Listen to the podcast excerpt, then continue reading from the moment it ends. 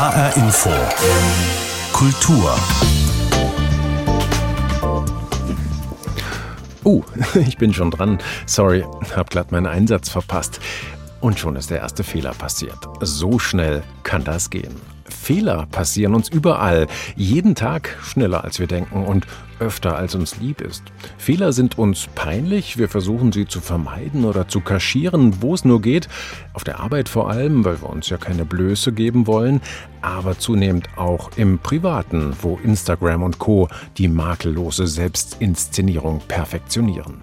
Dabei sind Fehler nur allzu menschlich, mehr noch, sie bringen uns weiter. Mut zum Fehler, sagt deshalb auch Mausmoderator Ralf Kaspers. Es ist völlig okay, Fehler zu machen und dazu zu stehen und zu gucken, okay, was kann ich denn vielleicht sogar daraus lernen? Oder bringt mich das in eine neue Richtung? Etwas, was ich vorher noch gar nicht gesehen habe, sehe ich dann vielleicht. Finde den Fehler, warum wir nicht perfekt sein müssen und sollten.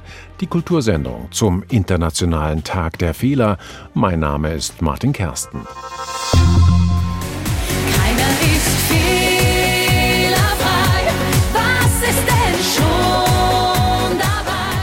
Keiner ist fehlerfrei.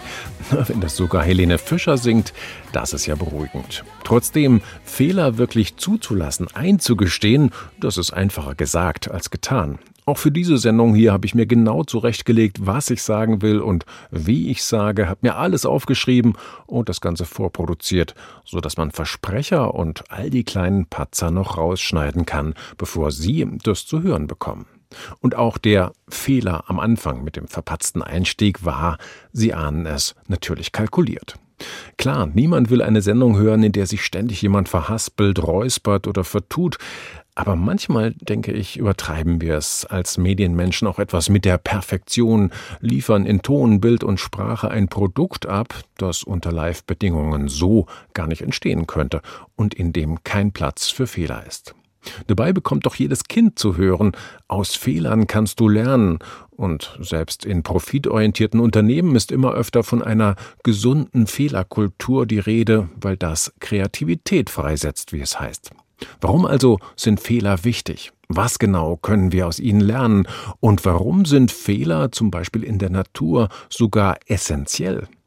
Frag die Maus, habe ich mir gedacht, und mich mit Ralf Kaspers verabredet. Der moderiert seit Jahren im Fernsehen Sendungen wie Wissen macht A, Quarks oder eben die Sendung mit der Maus und kann immer alles so toll erklären, nicht nur Kindern. Und tatsächlich hat er auch gleich eine anschauliche Geschichte parat, wie das Team von der Sendung mit der Maus mal voll daneben gelegen hat. Die allerbeste Geschichte, die ist Armin mal passiert. Und die ist für mich so das Paradebeispiel, wie, wie eine gute Fehlerkultur ist. Also die Geschichte war folgende. Armin hatte als Aufgabe, eine Sachgeschichte darüber zu machen, warum Geschenkband sich kräuselt, wenn man so mit der Schere dran ratscht. Und Armin hat recherchiert und hat einen Experten angerufen, Professor für ich weiß nicht was, und der hat ihm erklärt, ja, das ist, liegt an der Hitze, die entsteht. Reibung erzeugt Hitze und durch die Hitze gibt es da diese, diese Verformung, diese einseitige. Und er hat das ganz anschaulich erklärt, wenn man zum Beispiel eine Kerze mit einem heißen Föhn bearbeitet. Das heißt, man bläst mit dem Föhn auf die Kerze, dann wird natürlich nur die Seite der Kerze weich, die dem Föhn zugewandt ist und die andere bleibt ganz normal. Und diese, diese weiche Seite, die verliert an Festigkeit und deshalb biegt sich die Kerze Richtung Föhn. Und bei dem Geschenkband sollte man sich das ganz genauso vorstellen.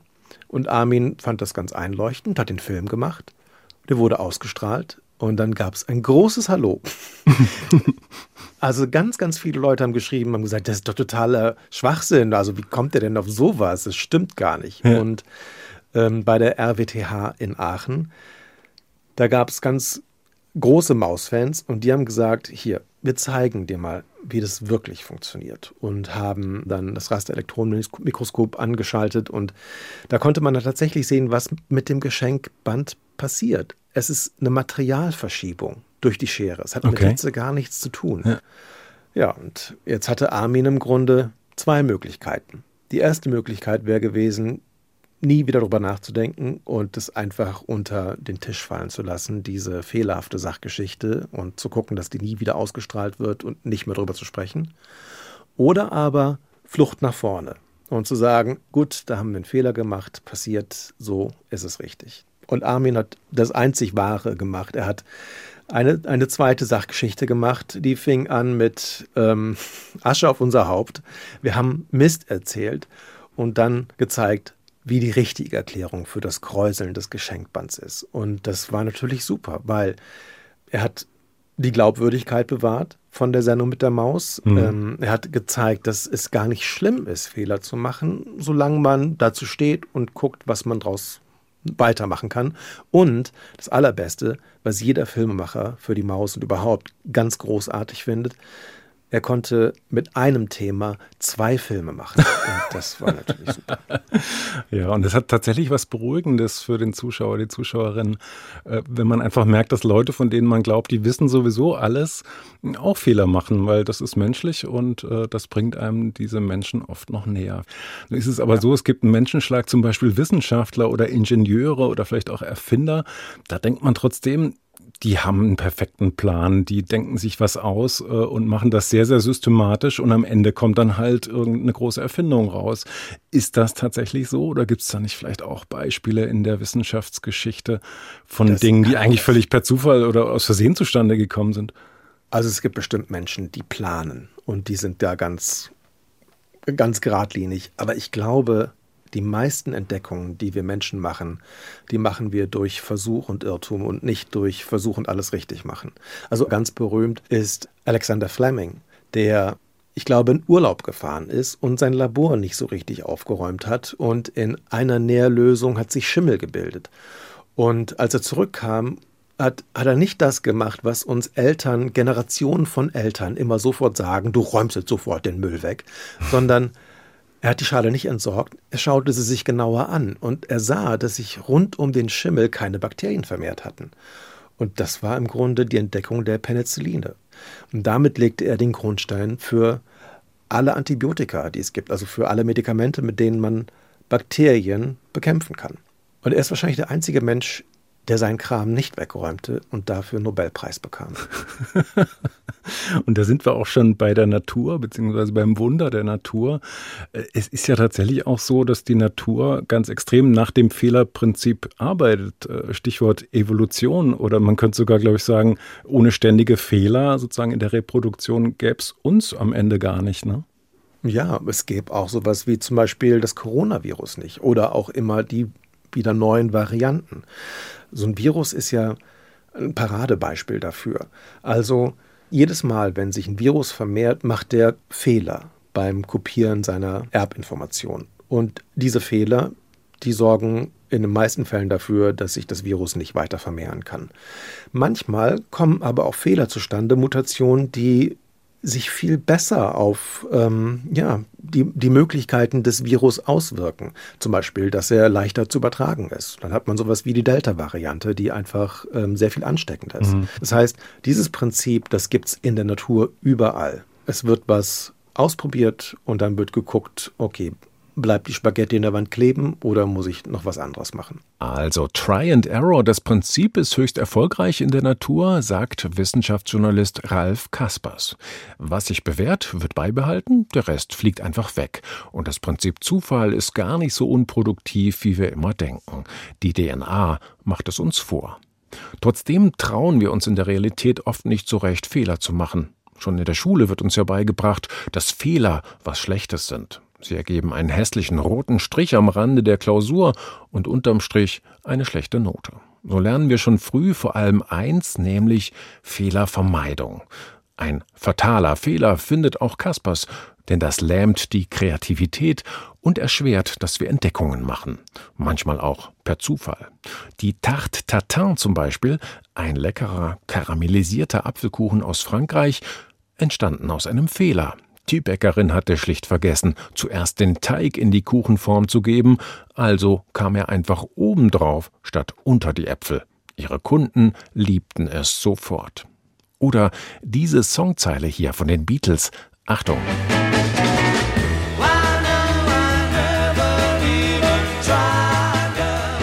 Eigentlich sollten John Lennon und Paul McCartney da zusammen I Know You Never Even Try Girl singen. Aber John verrutscht in der Zeile und singt stattdessen plötzlich Why Do I Always Have to Stay, Love? Heraus kommt in Kombination mit Pauls Stimme sowas wie Why Do I Never Even Try, Girl? Man hört es nur in der damals noch nicht üblichen Stereofassung und deshalb wurde der Fehler wohl einfach drin gelassen. Klingt ja auch ganz witzig, wäre heute aber wohl unvorstellbar bei so einem Welthit. Ich bin selbst Musiker, ganz amateurhaft, deshalb passieren mir immer wieder viele Fehler beim Saxophonspielen. Aber wie ist es eigentlich bei den Profis? Ich frage meinen Kollegen Christoph Klasen, der ist Tonmeister beim Hessischen Rundfunk und hat schon viele Aufnahmen mit großen Stars der klassischen Musik gemacht. Spielen die tatsächlich immer so perfekt, wie man das dann nachher auf der CD hört? Nein, natürlich nicht. Also äh, gerade ähm, äh, wenn du Musik machst, ist es einfach, äh, du, du kannst nie fehlerfrei spielen. Ganz egal, wie perfekt du spielst ähm, oder wie perfekt vielleicht das sich für einen Zuhörer anhört. Äh, als Musiker bist du eigentlich nur deswegen so gut geworden, weil du immer dich kritisch hinterfragst und deshalb findest du auch ganz egal, wie perfekt du scheinbar spielst, wirst du immer Fehler finden, wenn du das aufzeichnest und später wieder abhörst. So, und das ist ein Riesenproblem, weil äh, da gilt es für den Musiker, die richtige Balance zu finden, sozusagen.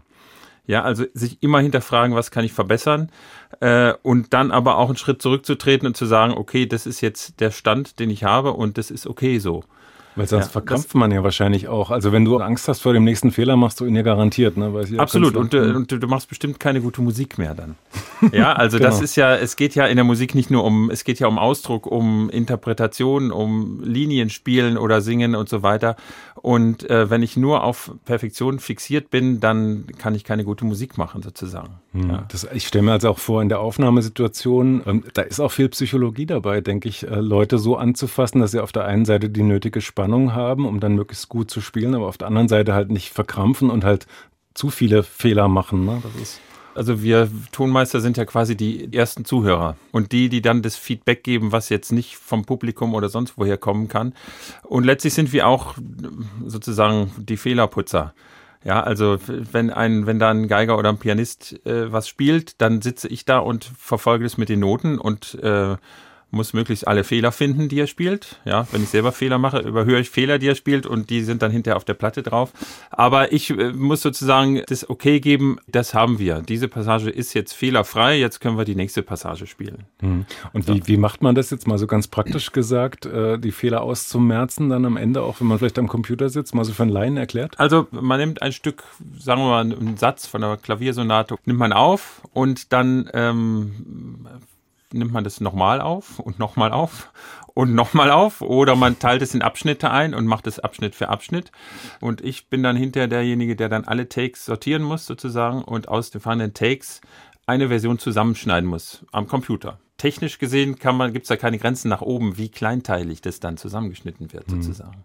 Das erinnert mich ein bisschen so an die Situation mit Photoshop, also dass man vorm Rechner sitzt und ein Foto so lange perfektioniert, äh, bis, sagen wir mal, beim Promi äh, der Hüftspeck weg ist und die ideale Figur da ist und erst dann wird's auf Instagram gepostet. Ist das ein bisschen, fühlt man sich da manchmal so, dass man eigentlich ein Produkt schönt oder ist das ja, ganz ja. anders? Es gibt, also es gibt zwei, äh, es gibt zwei Aspekte. Einmal ist eben das reine Schneiden. Das heißt, im Grunde setzt man nur das zusammen, was die Musiker angeliefert haben, äh, zu einem neuen Ganzen. Man hat natürlich auch akustisch Möglichkeiten, sozusagen akustisches Photoshop zu betreiben und den Klang zu ändern, äh, Sachen zu verhallen, gelegentlich auch mal Sachen schneller oder langsamer zu machen, dass sie passen oder auch mal ein Tönchen, was irgendwie zu hoch oder zu tief war, ein bisschen korrigieren. Also man kann relativ viel manipulieren, aber das Ziel ist vermutlich dann doch so viel wie nötig, aber so wenig wie möglich. Absolut. Und man kann auch nicht aus einem hässlichen Geigenton einen schönen Geigenton machen. Das geht nicht. Man kann aus einem schönen Geigenton hässlichen machen, aber umgekehrt geht's nicht. Das, also, das ist ja fast schon beruhigend wieder, finde ich ja, natürlich. als also die, die Qualität findet immer vor den Mikrofonen statt. Ja, also das ist so ein, ein, ein Mischpult ist kein Klärwerk. Also Shit in, Shit out. Ja, das ist, wenn einer nicht spielen kann, dann wird man das auch hören. So, ja, also Fehler hin oder her. Mm, Natürlich kann man spieltechnisch sehr viel helfen. Also man kann äh, Leute, die wirklich, also ein Musiker, der wirklich jetzt mal ein Stück nicht so drauf hat, wenn er das in 1000 Takes spielt, dann kriegt man das irgendwie dann auch zusammengeschnitten. Gibt es vielleicht auch den umgekehrten Trend, dass man wieder dahin geht, so wie früher, als die technischen Mittel noch sehr limitiert waren, dass man Aufnahmen sozusagen live äh, to tape irgendwie zu machen, also mal einen einzigen Ja, Schnitt? das gibt's auch. Die Kollegen vom Emil Berliner Studio in Berlin, die machen das, die haben einen Saal, die haben äh, im Keller haben die eine Schneidemaschine stehen und die machen Direct to Disc. Und da ist dann sozusagen mindestens eine Plattenseite muss man dann durchspielen, ja. Und ich habe auch gehört, dass das die Künstler enorm unter Druck setzt. Also das, das wollte ich gerade fragen. Ist das vielleicht wahnsinnig? Ja. mhm. war, ist wahnsinnig schwierig und die machen sehr viel, also was sie viel machen, ist Jazz, wo sowieso improvisiert wird, eine Fassung und dann ist gut. Und wenn die nicht gut war, macht man eine neue Fassung und nimmt hinter die Fassung, die gut war. Im Klassikbereich äh, ist es eigentlich ein wahnsinniger Druck. Also das macht heute eigentlich keiner mehr. Ja, man könnte ja auch sagen, das hat den Charme des Imperfekten, es hat was, was Menschliches, also dass man merkt, okay, die, die können auch Fehler machen Absolut. und so. Ne? Weil manchmal ist es ja so, wenn Dinge eine zu glatt polierte Oberfläche haben, dass sie dann auch langweilig werden. Vielleicht Absolut. ist es mit der Musik ähnlich. ist mit der Musik genauso und ich hatte schon mal den Fall, dass ich äh, ein Trompetenkonzert irgendwie für den Solotrompeter akribisch geschnitten habe. Das war auch ein Live-Mitschnitt, also war eine Kombination aus drei oder vier Konzerten. Und dann hat er das angehört und hat gesagt, ist schön, aber ist zu perfekt. Und dann haben wir tatsächlich äh, manche von den Korrekturen wieder rausgenommen und dann war halt mal doch der ein oder andere kratzige Ton dabei oder ein kleiner Fehler, aber das Ganze hatte mehr Leben am Ende. sagt Christoph Klaassen, Tonmeister beim Hessischen Rundfunk. Und dann hat er noch was mitgebracht, sogenannte Outtakes, also das, was gewöhnlich bei der Produktion rausgeschmissen wird, weil etwas schiefgegangen ist.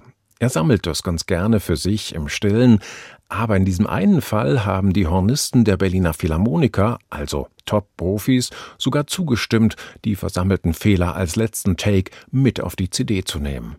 Es beginnt noch ganz harmlos.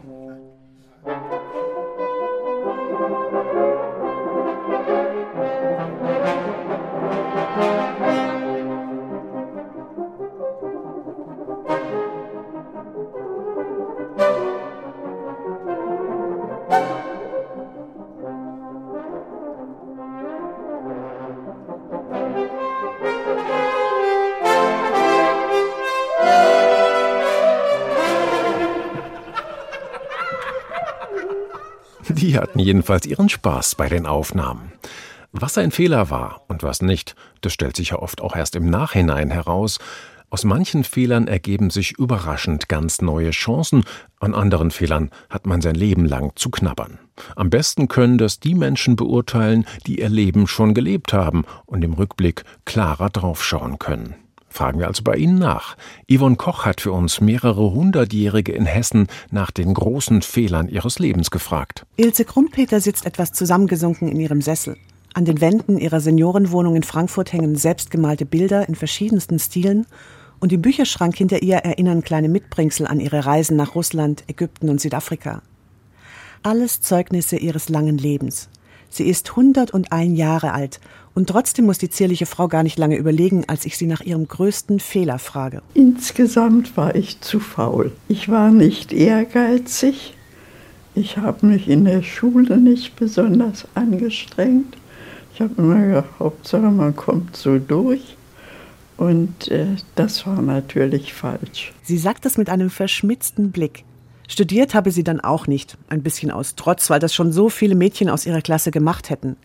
Sie sei stattdessen Sekretärin in verschiedenen Kliniken geworden. Da ist ja kein ganz besonderer Beruf draus geworden. Als Ärztin hätte ich vielleicht größere Erfolge erzielen können.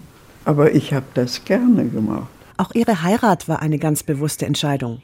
Erst spät, mit 40. Ich war verheiratet, bin aber geschieden. Es passte mir mit meinem Mann nicht und war eigentlich nach der Scheidung zufriedener. Es war eben ein Fehler. Naja, kann man vorher nicht wissen. Sie stutzt kurz, erwähnt ihren Sohn, den Enkel und die zwei Urenkel und meint dann trocken, Nicht zu heiraten Da hätte mir ja auch was gefehlt. Dass Fehler im Rückblick auch ihr Gutes haben, hat auch Peter Lisser erlebt. Er wollte als junger Mann Karriere machen und hatte sich deshalb ganz gezielt auf eine Stelle bei der renommierten Firma Dunlop in Hanau beworben. Mit schnellen Aufstiegschancen, wie er dachte. Ich habe meinen Chef angeguckt und habe den so geschätzt, Ende 50, der wird bald aufhören. So, und nachdem ich dort war, stelle ich fest, der ist Ende 40. Ja, da fliegst du mal, da hast du einen dicken Fehler gemacht, ja. Jetzt sitzt du hier noch mal zehn Jahre rum. Damals habe ihn dieser Fehler richtig geärgert, erzählt der heute 102-Jährige. Erstmal. Ich war, war glaube ich, anderthalb Jahre da. Da wurde er krank, mein Chef, und starb innerhalb einer Woche. War ganz schlimm war seiner Zeit und ja, für mich war das dann aber das Sprungbett. Insofern also zunächst mal habe ich mich geärgert, dass ich den Posten eingenommen habe und hinten nach war es natürlich richtig. Auch bei Eva Giefers war es der Berufswunsch, der zum fatalen Fehler wurde. Die heute 98-Jährige ist nämlich während des Zweiten Weltkriegs aus ihrer Heimat Jugoslawien geflohen, weil sie unbedingt Krankenschwester werden wollte. Tatsächlich konnte sie diese Ausbildung in Deutschland sogar während des Kriegs machen, allerdings zu einem hohen Preis. Ich konnte nie mehr nach Jugoslawien, weil der Name dieses Lazarett hieß Hermann Göring Kaserne Lazarett. Und der Name hing dann auch an mir und folgedessen konnte ich nie mehr Deutschland verlassen. Und das war mein großer Fehler. Dafür konnte sie ihren Traum verwirklichen und wurde tatsächlich Krankenschwester. Ich bin sehr glücklich geworden hier dann. Ich habe später auch noch meinen Mann kennengelernt. Und der sei ihre große Liebe gewesen. Ihr Blick schweift verträumt zu den Kunstwerken, die ihre Wohnung in Bad Vilbel schmücken. Alle von ihrem Mann geschnitzt, betont sie stolz. Ihre Tochter allerdings hatte nicht so viel Glück bei der Partnerwahl, erzählt Eva Giefers. Wie meine Tochter so 18, 19, 20 war, dann hatte sie auch einen Freund und das war ein Chalaudre. Und sie musste ihn dann heiraten. Das war der größte Fehler, dass ich ihr die Pille nicht besorgt habe. Ne? Ein Fehler also, der auch ein bisschen mit den Moralvorstellungen der späten 1960er Jahre zu tun hatte. Denn die damals neue Pille bekam eigentlich nur verheiratete Frauen. Auch die 102-jährige Hildegard Klein erinnert sich an einen Vorfall, der in der damaligen Zeit ein großer Fehler war. Es war am 21. Juli 1944, ein Tag nach dem misslungenen Attentat auf Hitler. Da habe ich zu meinem Abteilungsleiter gesagt, ich glaube, das wäre besser gewesen, wenn das geglückt wäre. So eine Aussage wurde im Naziregime wie ein direkter Angriff auf den Führer gewertet und war damals lebensgefährlich. Aber heute, sagt sie und setzt sich etwas aufrechter hin, heute ist sie auf diesen Fehler fast schon ein bisschen stolz. Und dann fasst die resolute Dame, quasi stellvertretend für alle Interviewten, ihre Fehler und ihr Leben in einem kurzen Fazit zusammen. Im Nachhinein ist so vieles nicht mehr so schlimm, wie man es im ersten Moment sieht oder denkt. Yvonne Koch im Gespräch mit Hundertjährigen, die auf die Fehler ihres Lebens zurückblicken, die tatsächlichen oder die vermeintlichen. Fehler, sie lauern überall, auch und da ganz besonders beim Gebrauch der deutschen Sprache. Das bekomme ich zu spüren, als ich bei Bastian Sick anrufe, Bestsellerautor mit Büchern wie Der Dativ ist im Genitiv sein Tod und selbsternannter Sprachpfleger. Ich will mich mit ihm zum Interview verabreden und tappe gleich in die erste Falle, als ich was nuschle wie Das macht Sinn. Stille in der Leitung. Dann ein Lachen am anderen Ende, ertappt. Ein typischer Anglizismus in der Grammatik. Im Deutschen kann etwas Sinn haben, aber keinen Sinn machen. Bastian Sicks neuestes Buch kommt gerade in diesen Tagen auf den Markt. Der dritte Teil seiner Quizbuchreihe Wie gut ist Ihr Deutsch? Da bekommt man knifflige Fragen zur deutschen Sprache gestellt und kann aus verschiedenen Antwortmöglichkeiten auswählen. Wie groß, frage ich Bastian Sick, ist die Wahrscheinlichkeit, dass man dabei fehlerfrei bleibt? Die geht gegen null. Weil das äh, wirklich sehr, sehr ausgesuchte Fragen sind für, für Spezialisten. Also es ist auf jeden Fall kein Buch für ähm, äh, Deutschlerner, für Anfänger. Auch noch nicht für kleine Schüler, aber wer aufs Gymnasium geht oder in die Oberstufe und sich schon für ziemlich fit hält, der wird seinen Spaß dran haben. Also Sie meinen, selbst wenn ich jetzt Germanistik studiert habe und als Journalist Na, nicht das so sagt ja gar nichts. Fach, ja, ah, okay, das ist ein interessanter Punkt, ja. Aha, warum? Ja, weil ich glaube, dass ähm, bei der Germanistik halt sehr viel ähm, auf Literatur Wert gelegt wird und äh, auf Linguistik, aber sehr wenig auf den eigentlichen ähm, Spracherwerb, auf das Regelverb. Das ist äh, das ist ja in den 70er Jahren in Verruf geraten, richtig. Also Grammatikunterricht ist ja sehr zurückgeschraubt worden an den Schulen, weil es tatsächlich die Einstellung gab, zu viele Regeln würden die freie Sprachentwicklung des jungen Heranwachsenden hindern und ihn zu sehr einengen. Was natürlich Quatsch ist, denn Regeln braucht der Mensch. Also versuchen Sie mal eine fremde Sprache zu lernen, ohne dass man ihnen irgendwelche Regeln an die Hand gibt. Da sind Sie völlig aufgeschmissen. Trotzdem gilt allerdings die deutsche Sprache als besonders komplizierte Sprache mit vielen Regeln, die auch nicht immer logisch sind. Welche Fehler werden denn aus Ihrer langen Erfahrung am häufigsten gemacht in der deutschen Sprache? Also wenn Sie jetzt äh, die Orthographie meinen, da gibt es natürlich ähm, eine ganze Reihe von äh, typischen Fehlern, die meistens im Bereich der Zusammen- und Getrenntschreibung liegen, was äh, natürlich auch eine Folge der Rechtschreibreform ist, die da ein großes Chaos angerichtet hat, weil man nicht immer weiß, wann ist eigentlich ein Wort substantiviert und wann nicht. Es gibt so typische Sachen wie zu Recht äh, oder in dem eine ganze Reihe, die so typische Fehlerfallen sind. Wenn Sie jetzt so mit Leuten sprechen äh, im Alltag und Sie bemerken da einen Fehler, äh, ist es tatsächlich so, dass Sie dann äh, intervenieren und, und, und die Menschen wie so ein Oberlehrer darauf aufmerksam machen oder sehen Sie dann drüber weg? Da geben Sie schon das Stichwort, denn ein Oberlehrer ähm, bin ich wahrlich nicht, das wollte ich nie sein und äh, habe ich auch nicht vorzuwerten. Also ich äh, verbessere niemanden ähm, ungefragt. Ich sehe mich eher als Ratgeber in Zweifelsfällen und Zweifelsfälle gibt es genug und was ein Fehler ist, das hängt ja auch irgendwie immer von der Definition äh, dessen ab oder von, von Absprachen. Nicht, wenn wir uns alle darauf verständigen, ähm, etwas in einer bestimmten Art und Weise zu, zu sagen, zu benutzen, zu schreiben und die Mehrheit ähm, hält sich dran, dann machen wir das. Also so ein Wort wie äh, wohlgesonnen wird von den meisten Menschen verwendet. Tatsächlich aber und das wissen aber nur wenige Schlaufüchse, muss es wohlgesinnt heißen, weil das genau wie Wohlgemut aus einem Hauptwort gebildet wurde, aus dem Hauptwort Sinn und nicht aus dem Verb Sinnen mit seinen Formen sann und gesonnen. Das heißt aber, dass tatsächlich auch die Frage, ob etwas richtig oder falsch ist, zum Teil eine Abstimmung der Mehrheit ist, also eine Übereinkunft und Richtig. nicht nur eine Frage des Regelwerks. Ja, also die meisten Menschen sagen auch ähm, gewunken, nicht? Äh, wir wurden durchgewunken oder er hat mir zum Abschied zugewunken. Und nur einige ähm, Nerds äh, wissen, dass es eigentlich gewinkt heißen muss, weil winken letztlich ein regelmäßiges Verb ist. Das erkennt man an der zweiten Form, der Vergangenheitsform. Die heißt nämlich nicht wank, sondern winkte. Also winken, winkte und dann muss es auch gewinkt heißen. Ja, ist logisch, ja, aber kaum jemand macht's, wie Sie sagen. Ja. Richtig. Und weil die meisten sich darauf verständigt haben, gewunken und wohlgesonnen zu sagen, ähm, ist das auch in Ordnung und ähm, steht auch so im Duden, allerdings mit dem Vermerk umgangssprachlich. Hm.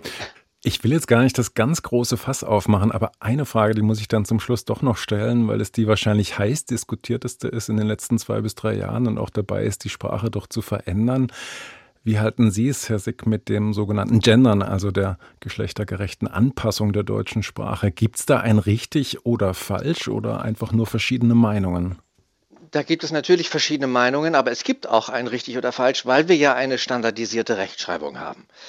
Und diese standardisierte Rechtschreibung, die also an den Schulen unterrichtet wird und die eigentlich auch den Behörden ähm, verpflichtende Vorlage sein sollte, sieht keine Sternchen innerhalb eines Wortes vor. Also wenn man äh, Schüler zwingt, von Schüler ein Sternchen innen zu schreiben, ähm, zwingt man sie gegen die Regeln der deutschen Rechtschreibung zu verstoßen. Und ähm, damit habe ich ein bisschen Bauchschmerzen. Außerdem ist mir das Ganze ähm, insofern auch nicht lieb, als da versucht wird, Sprache für ideologische Zwecke zu missbrauchen. Gegenderte Grammatik in der deutschen Sprache.